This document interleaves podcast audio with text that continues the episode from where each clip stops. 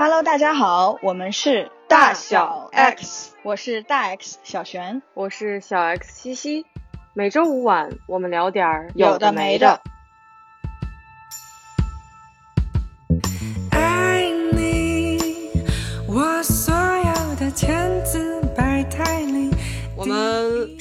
开始，我们开始聊行业了，开始聊产业了。对对对对对，哎，把我们的节目突然一下拔高了起来。对，我们的这个选题突然丰富了很多。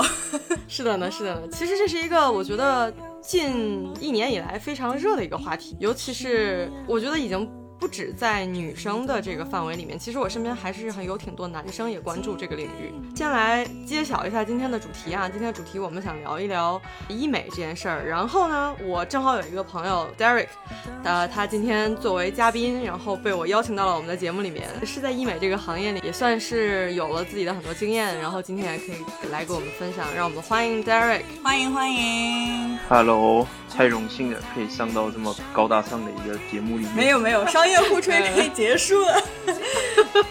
我就有一些这个从业经验可以跟大家分享分享。我不知道小二，我其实是报了很多问题来的，有很多问题想要得到答案，想要解答的。今天。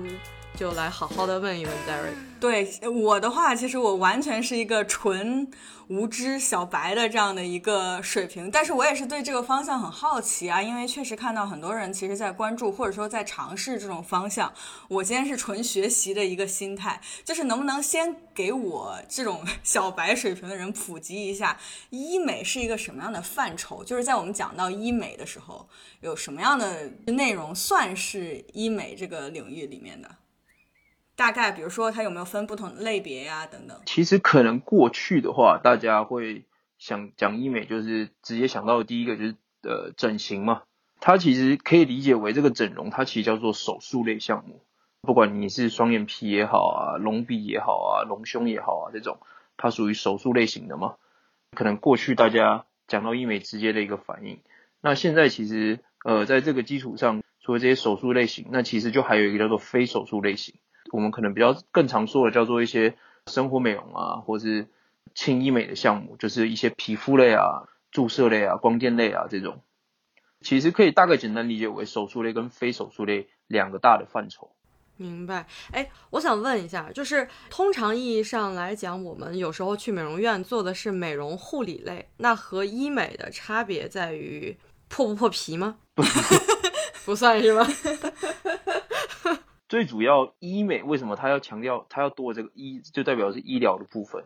就是你在美容院做的那些项目，其实多半它的危险系数都是比较低的，相对来说不会对你的身体不会有太大的危害。比如说你什么去个角质啊，或者是做个脸啊这种，其实它就是一个保养的动作。那你说医美的话，其实就涉及到了，就是比如说你双眼皮，就其实也有过那种做个双眼皮结果失明的这种案例。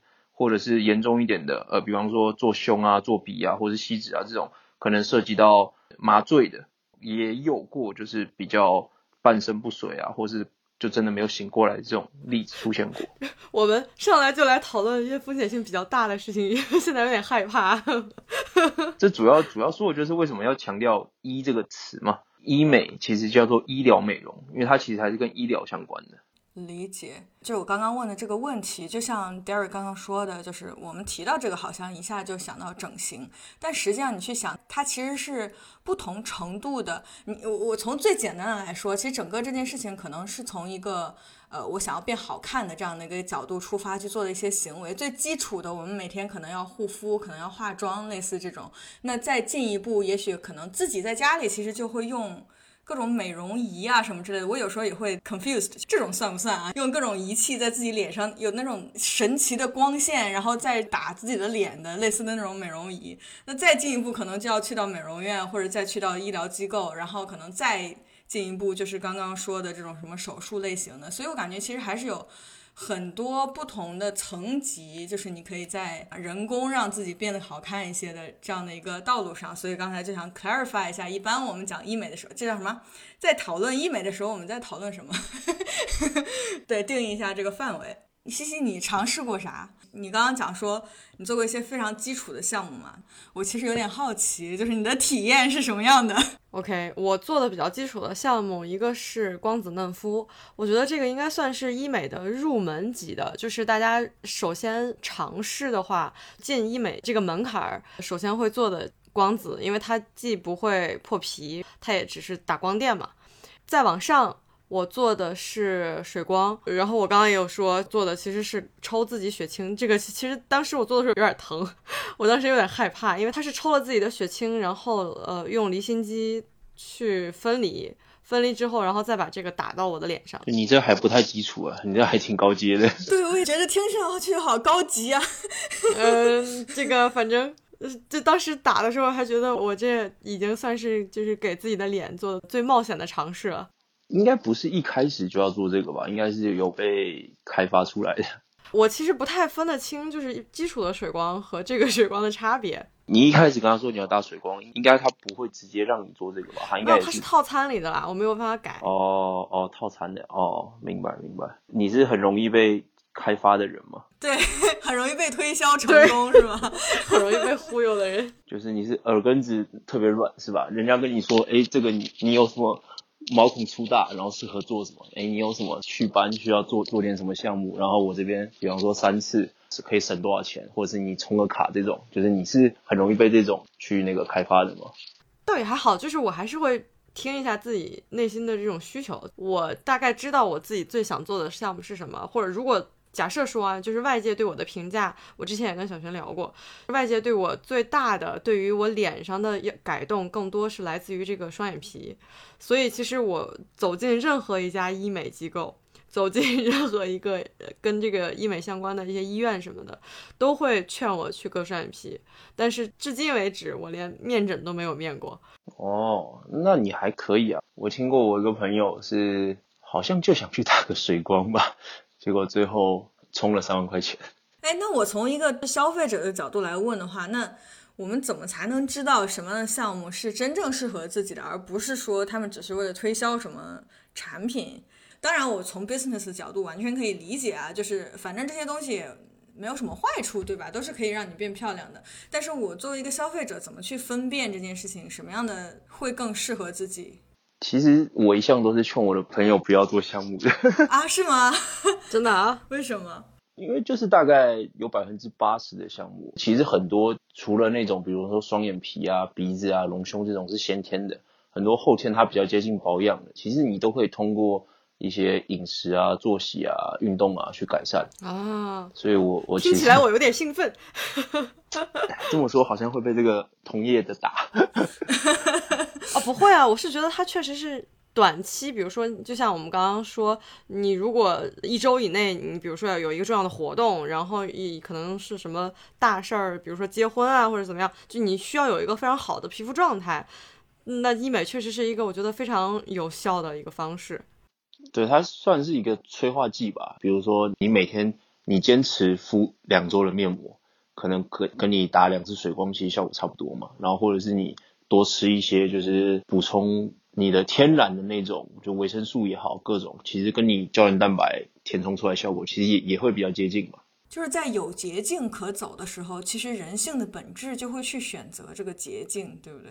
当然，在你呃，就是在你的钱够的情况下，因为这种就所谓的医美项目肯定更贵啊，就是比你那种自然的状态，比如你早睡早起。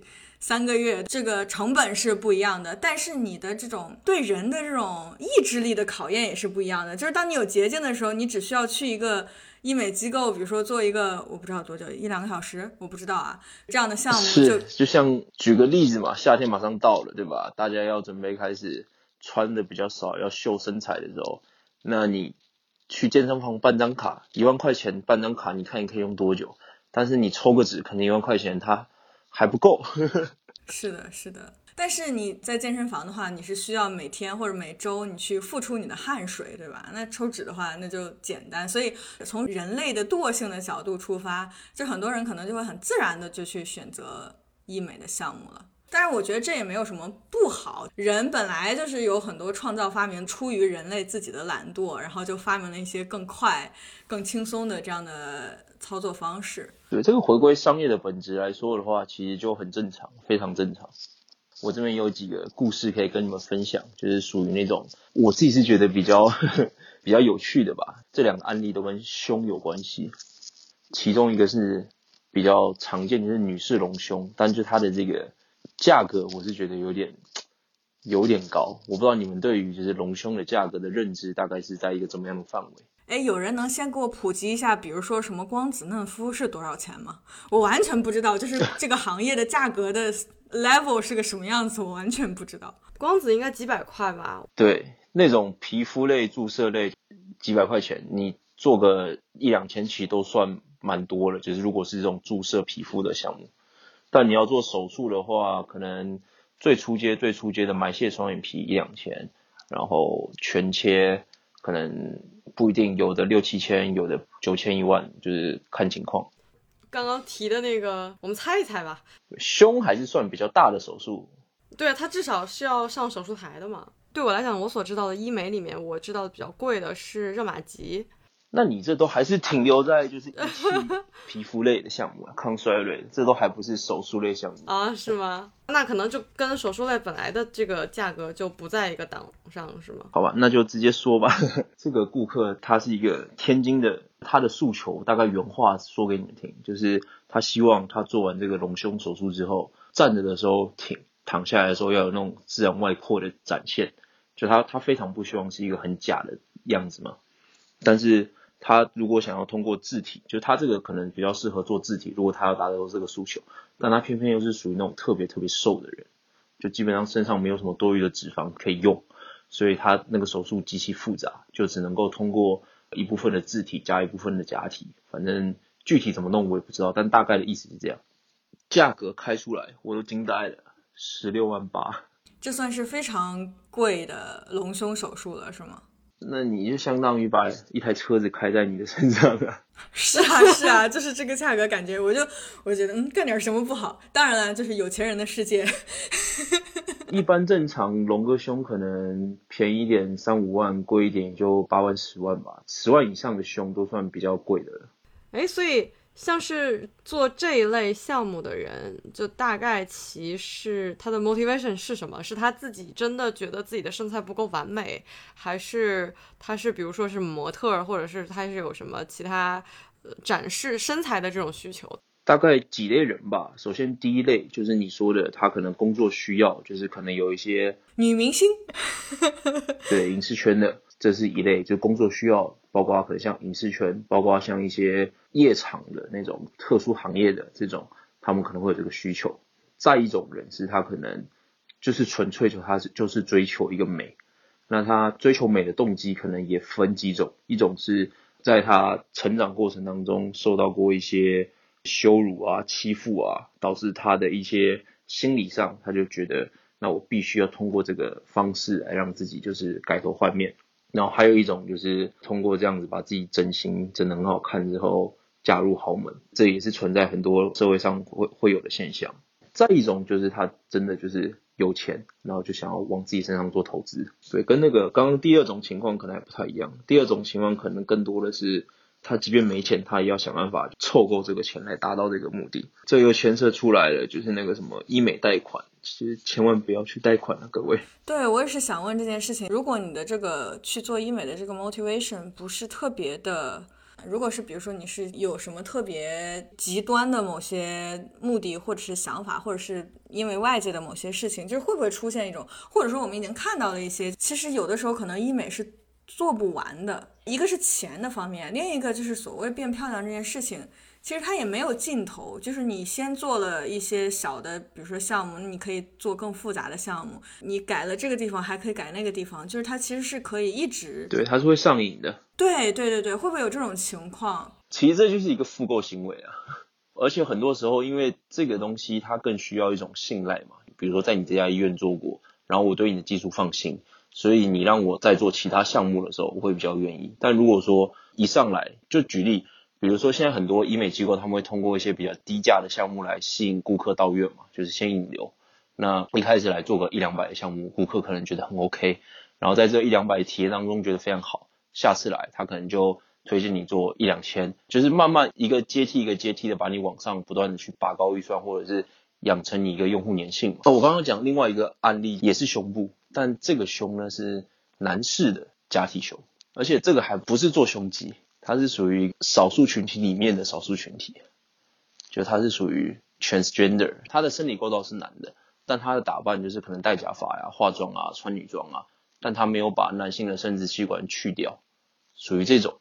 你看这个爱美之心就是不分男女，而且我前阵子看了一个报告，就是最近应该今年吧，男性的医美的单次的客单价其实是比女性高的啊，真的啊。这是我想问的。其实我在本来那个提纲里面有写，就是男生可以做什么项目，以及现在有的这个男女比例的这个情况。这也是我其实身边去年在聊到医美这件事情的时候，我身边一个男生朋友是我觉得我接触到的最早的，他是好几年以前就已经打了那个抬头纹去皱啊、去纹，可能这方面的这是一个普遍现象吧。基本上这个项目都是通的，就是没有说特别针对。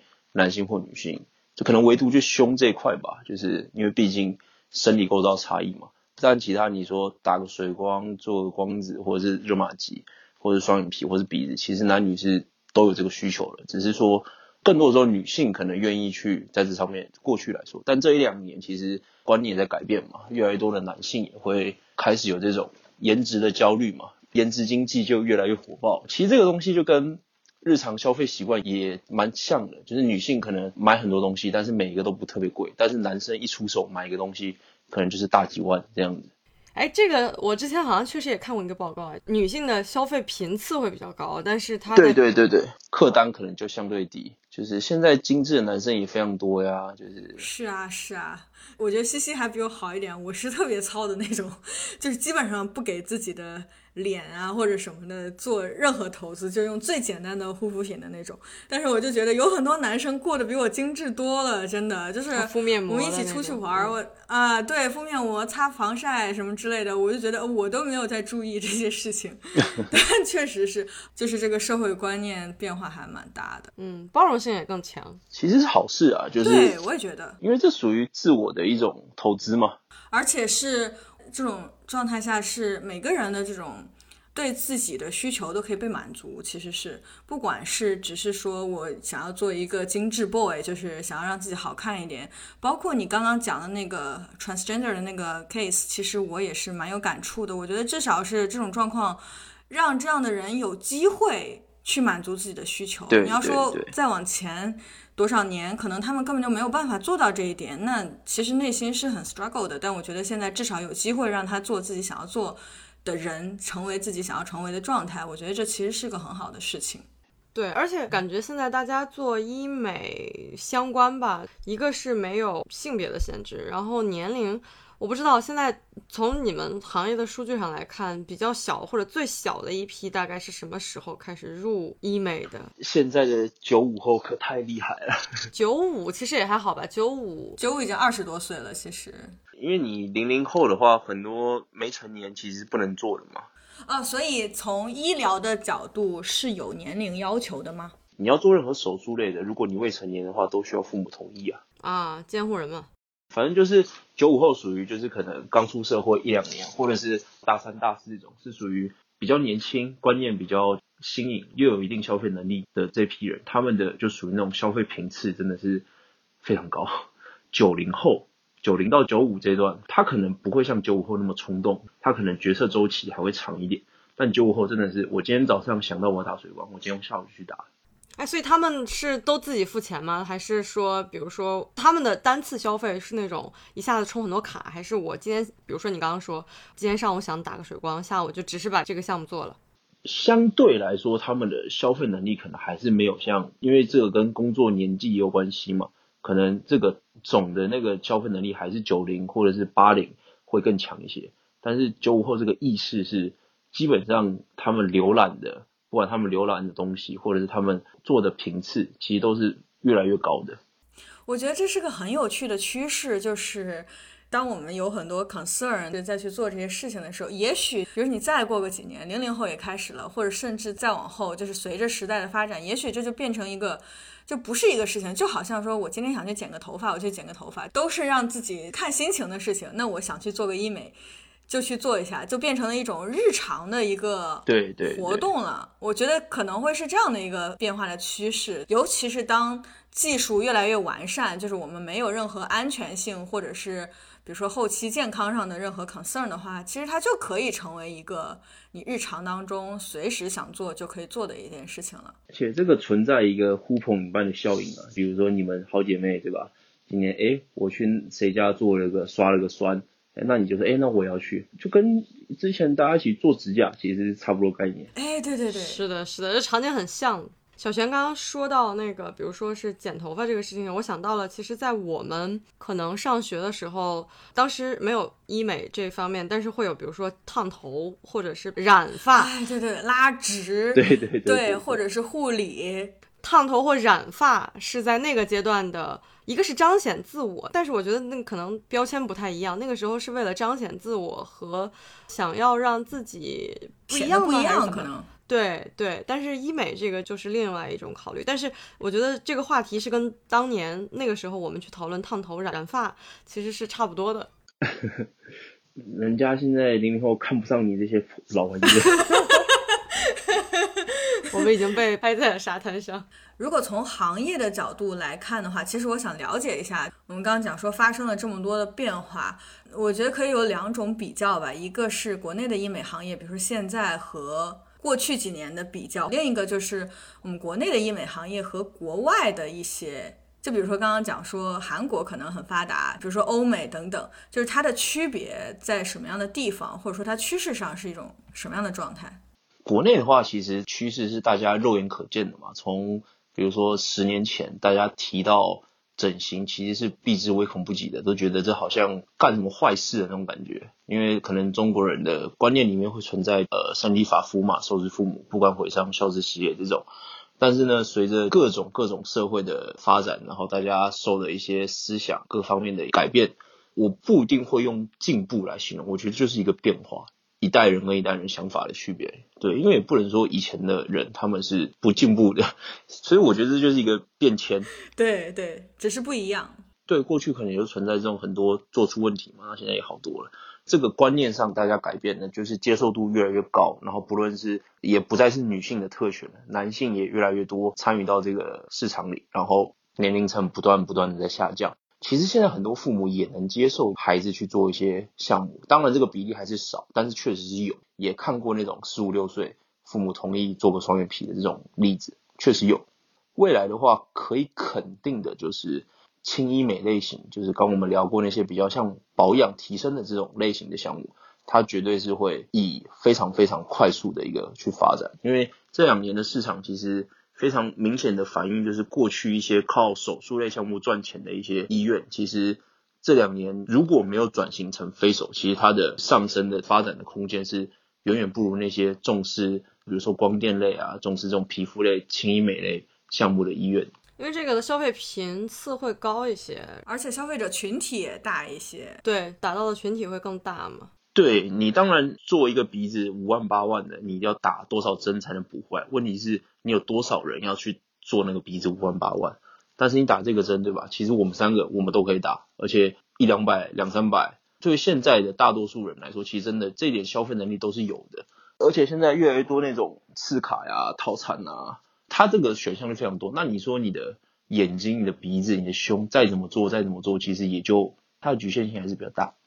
国内的话大概是这样，然后跟国外比的话，其实就是观念吧。国外可能早些年的时候对这些都已经比较正常。呃，有些国家他们到一定的年纪，其实就会带着孩子去做一些项目，在当地就是一个非常正常的事情。比如说韩国，韩国那已经是接近全民运动了吧？对，而且韩国也可能就是因为训练了很久这个技术，所以相对比较成熟。因为韩国对于那个艺人这一块，就很多人希望去通过演艺去改变自己的人生嘛，所以他做医美的就是年龄层可能也就会比较低，然后技术也比较好，也比较成熟，所以他的这个发展就可能比起国内来说要快了很多。但这几年其实国内的医生是有不断在进步，这两年很明显发现，主打什么韩国院长啊、日本院长的医院没有像过去的那么火爆了，大家对中国医生的接受度是越来越高。这其实是也是我想问的，就是我们从技术上或者说项目的类型上以及发展的成熟度上，国内外会有明显的差别吗？以前肯定是有的。这几年差距还是会有，但就是不断在缩小，而且是以很快速的速度在缩小。因为我觉得这就是中国人厉害的地方嘛，反正什么东西不会先学，而且学得很快。而且我觉得是中国的市场足够大到，只要想做，只要有这个趋势，这个市场足够大到可以支持说这些从业者快速的去学习、去引进这些新的东西。就是你只要有这个市场就可以消费。对，这边可以再分享一个故事，所谓的下沉市场，这几年其实像北上广深这种已经杀成一片血海了。那其实反而在下沉市场，就举热玛吉来说吧。它是属于一个光电仪器类的项目，最主要的目的就是抗衰嘛。但它的效果不会是一直持续，它一定会过一段时间又不好了，然后就需要你再做嘛。这个热玛吉呢，在比如说北京这个地方，正儿八经有认证的，可能大概在一万块钱上下吧，九千八、一万两千八是比较 OK 的一个价格，是真的有认证价格。但是很多市面上就是一些鱼目混珠的，或者是租借的，或者不是真的五六千的太多了。但是呢，在一些下沉市场，比如说石家庄，当地的就是同样四代热玛吉，它可以卖到一万九千八，而且很多消费者买单。啊，因为这种信息壁垒、信息不对称，对对对，然后市场竞争不够充分，对，一方面就是信息其实他们接触的其实没那么多嘛，更多的就是这种信息不对称，然后呃，另一个就是你刚刚说的竞争没有那么激烈，你在北京就是。多少家机构在竞争，但是你在下沉市场可能就没那么多机构在竞争的情况下，只要做出一定的口碑，它就能够去达成比较高的成交价。从去年疫情到现在，其实确实是有这个趋势，北京的市场是呈现一个没有那么好的情况，然后周边的一些三四线城市下沉市场，它其实是发展的比较好的。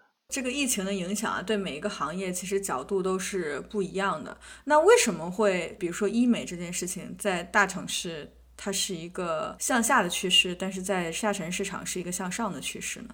几个点吧，一个就是你生活压力大了呀，可能因为受到疫情影响，有的裁员，有的降薪，有的会觉得那生命宝贵，我这个可以做点别的事情，就因为它不是那么的刚需。对吧？那我现在疫情这么严重，那我吃一顿大餐，跟我去做一个医美项目，那更多人可能会选择的就是我吃一顿大餐，因为最坏的时候心态就是那也不知道明天在哪。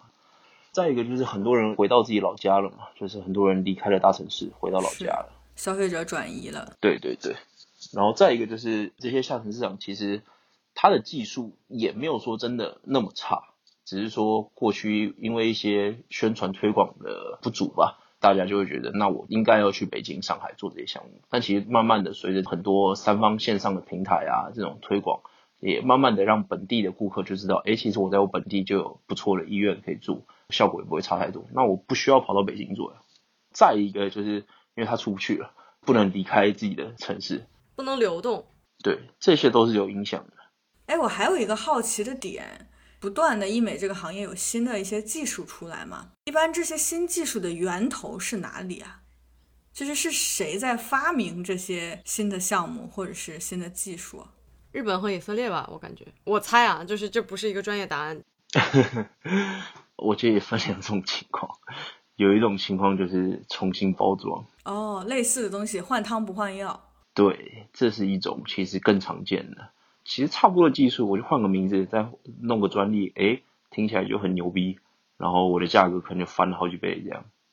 确实是随着科技的进步，有很多在发展嘛，韩国啊、日本啊这些其实都有。这跟整个世界的科技的发展其实是同一个概念嘛。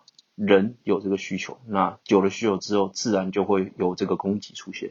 只是这个供给是用什么样的方式来出现？像国内现在可能纯粹自创的技术还是相对来说比较少吧，就更多的还是引进国外的学习，可能更多现在是这样吧。行业内幕时刻，我也是想问，就也是跟内幕相关，但是就是跟项目可能也也是因为我做了一些，但是我还有一些想尝试的。什么项目算是性价比比较高的项目？就是比如说我投入钱相对没有那么的，比如说热玛吉，其实如果呃你刚刚说到一万两千八什么的，我其实还是觉得你说的还是一个我听到的比较性价比高的一个价格。我因为我之前听到过像是两万、三万，就是更高。那是五代吧？啊，对，但你说到五代，其实我好像是我不确定这个信息的准确性啊。就是五代的热玛吉，应该我不知道这个机器是不是本来也少，它的真假真伪在北京也很难 也很难辨别。基本上五代是没有没有认证的啊。OK，但是有人如果愿意舍得花钱为这个所谓的五代买单，那就有可能是智商税了，是吧？这个只能说个人选择嘛。你要说性价比高的项目，这个还真不好说，因为真的还是因人而异。有的人他可能做了这个项目之后很有效果，但有的人就真的是没有效果。那你说怎么样算有性价比？那我只能说一个比较推荐大家，因为小白要入门的时候，其实就是像水光针啊、果酸焕肤啊、光子嫩肤这种，是伤害性也不会太大，基本上没什么伤害。会让你有大体来说百分之七八十以上的人都还是能够看到一些效果的。我不敢说百分之百，因为确实有些人做了是没有效果，但就是大多数人做的是会有效果显现。然后它的价格也不是太高，基本上一千块钱以内吧都能够搞定的。然后你要说什么瘦脸针啊、瘦腿针啊这种，那它可能就会比刚刚说的那个要再稍微高一点点，也还好，也不是说特别大的项目。如果是光电仪器的话，其实热玛吉从去年的应该是下半年开始，有个叫 Photona 的也越来越火爆。我理解它应该算是跟热玛吉原理比较接近，然后相对来说性价比更高。我个人会觉得它比热玛吉更好。当然，有些人会有顾虑，就是 Photona 要做的频率要更高，但是热玛吉确实有点被市场有点玩烂了，说实话。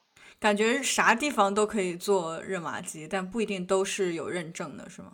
对，然后就是太多那种它的头是租借来租借去的这种问题。哦啊，它会有卫生上的就是安全隐患吗？对对对，是。哎，但是像，当然我这是纯小白问题啊，一个机构有没有被认证，我们是可以知道的吗？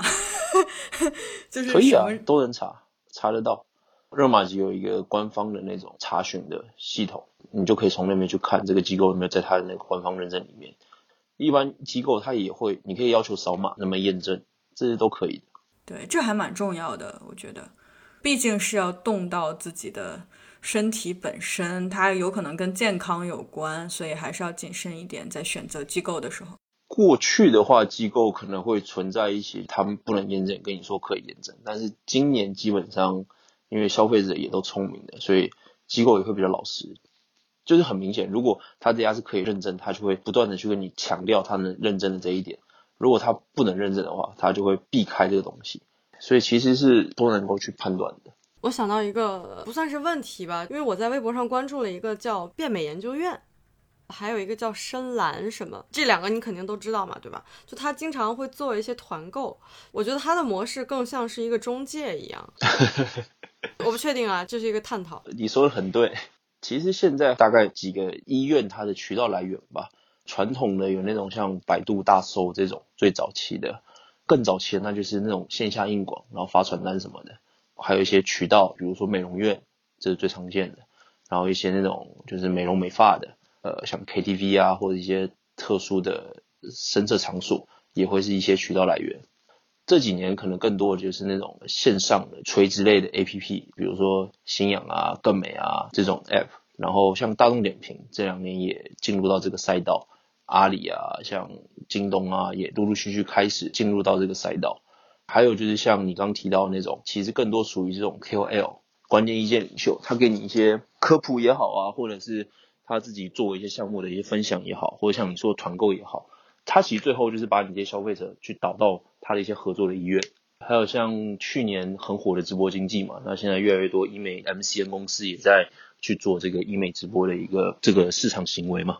哎，医美直播是现场直播做医美吗？就是不是不是，他他是卖 卖产品，对，他是卖项目。哦哦，对对对，他就是有意思，我想多了。他其实就是跟那个李佳琦带货是一个概念，只不过李佳琦可能卖的是一些化妆品嘛，他们这些就是讲一些，比方说做光润肤啊、割双眼皮啊、各种什么什么的。好，我觉得我们今天聊的也差不多了。医美小课堂，医美小课堂开课成功，再次感谢 Derek 到来，谢谢 Derek 来我们节目。然后也欢迎以后常来。留住你啊。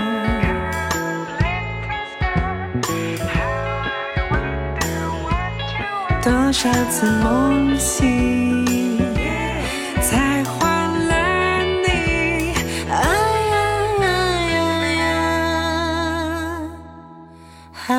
有梦醒，能换了你。所以我请你，请你不敢忘了你，只有你才愿意收留我，停在梦里，梦里用尽了力气，只有你才可以倾听我所有